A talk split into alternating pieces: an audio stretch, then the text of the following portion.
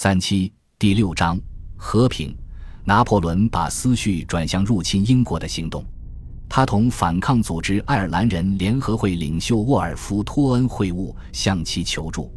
托恩说他不是战士，帮不上大忙。拿破仑打断他：“但你勇敢。”托恩谦逊地承认自己却有勇气。根据此人日后的记录，拿破仑说：“好，那就够了。”二月的两周中，拿破仑考察了布罗涅、敦刻尔克、加莱、奥斯坦德、布鲁塞尔与杜埃，评估成功入侵的可能性。他咨询水手、引航员、走私商和渔民，有时问到半夜。太危险了，他总结道：“我不会尝试。”一七九八年二月二十三日，他明确告知督政府：“不管怎么努力，数年后我们的海军才可制霸。没有海上霸权就入侵英国的行动，堪称史上最冒险、最艰巨的任务。”命令需及时贯彻，但考虑到海军当前的组织状态，他似乎做不到这一点。果真如此，我们就必须放弃远征英国，止步于守势，并在莱茵河上倾注全部精力与物力，以图夺取英属汉诺威，或者远征东方，威胁英国同印度的贸易。若以上三策皆不可行，我看就只能媾和。督政府根本不准备求和。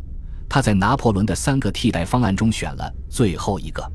三月五日，督政们全权委托拿破仑筹划并指挥全面的埃及远征，盼着他打击英国在地中海东部的势力和贸易路线。拿破仑去埃及对督政们有利，他可能为法国征服埃及，亦或大败而归，令人满意的声名扫地。对他们来说，两种情况都一样为人所喜闻乐见。波拿巴派支持者，英国上院贵族霍兰勋爵说：“他们派他去那儿，既为摆脱他，也为满足他，还为折服并取悦巴黎的公共舆论界要人。至于拿破仑，他觉得自己可趁机追随心中最伟大的英雄亚历山大大帝与尤利乌斯凯撒。欧洲只是鼹鼠丘。”他高兴地对私人秘书说：“天下盛名都出自亚洲。”当月的晚些时候。一桩小丑闻浮出水面，导致拿破仑陷入危机。他可能因此被卷入金钱腐败与政治丑闻的漩涡，甚至就此永失在尼罗河畔成名的机会。弗拉沙公司、地荣公司等大军事承包商从财政部受领之后的长期拨款，用这笔钱应付军队的当前需要。此外，也有小公司充当承包商，他们经常被指变相克扣纳税人的钱。如篡改发票、不达标运输、供应服务，甚至指使人偷农民的马，这些小公司大发战争财，伯丹公司便是其中一例，其经营人乃臭名昭著的路易·伯丹。然而，拿破仑从兄长约瑟夫处获知了一则可怕的消息：除了其他投资者，巴拉斯、伊波利特·夏尔、约瑟芬都是伯丹的股东。一七九六年八月。夏尔离开了意大利，但他和约瑟芬仍然保持亲密关系。巴拉斯、塔列朗等人通过放贷、投机和内幕交易生财没什么，因为公众几乎都认定他们从事肮脏买卖。但换做拿破仑，事情就不同了。正直形象是他最吸引民众的品质之一。一旦他们知晓他的妻子也靠腐败军需供给牟利，他会在一夜之间消散。此外，他在米兰时亲自与弗拉沙公司斗争，还放逐了一名董事。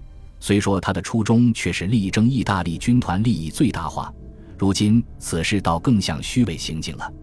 一七九八年三月十七日，拿破仑和约瑟夫严厉盘问约瑟芬，他颤抖不已，怒火中烧，报复心切，但仍像往常一样撒谎。他们逼问他到底了解博丹多少，是否为他谋取补给合同。伊波利特·夏尔是否与博丹同住圣奥诺雷郊区一百号？他是否如留言所说，每天都去那儿？事后，约瑟芬立刻给夏尔写了一封惊慌失措的信。此信表明，他不仅否认一切指控，还眷恋夏尔，憎恨波纳巴兄弟，可能想借博丹的投机摆脱婚姻与债务。而且此时的他急于掩盖把柄。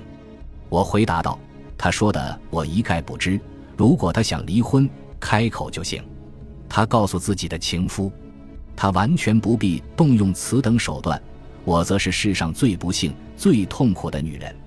是的，我的伊波利特，我只恨他们，但只对你温柔，只爱你，伊波利特。我要自杀。是啊，如果不能专情于你，活下去只是负担，我宁愿死。约瑟芬又对夏尔写道：“与伯丹通气，让他一口咬定根本不认识他，否认借他之力与意大利军团订合同，告诉圣奥诺雷郊区的门卫要坚称没见过伯丹。”叫伯丹别用他为其意大利出差之行写的介绍信，信的结尾则是一千个如我心般炽热多情的吻。他随后再次致信夏尔，在信末写道：“只要有你，我就开心。告诉我你爱我，你只爱我，那我就是最幸福的女人。从你的纸币里取五万里符鹤，让布隆丹烧给我，我全是你的。”拿破仑正在策划新的埃及战局。所以他有充足的理由逃离巴黎，在那儿，他已渐渐变成腐败、痛心、不忠、阴险的代名词，也许还会招来更大的尴尬。他一直相信自己是高贵的骑士，正如自创短片中的克里松一般，而都政府和约瑟芬的行为动摇了这一理想形象。是时候再添一倍堵住了。感谢您的收听，喜欢别忘了订阅加关注。主页有更多精彩内容。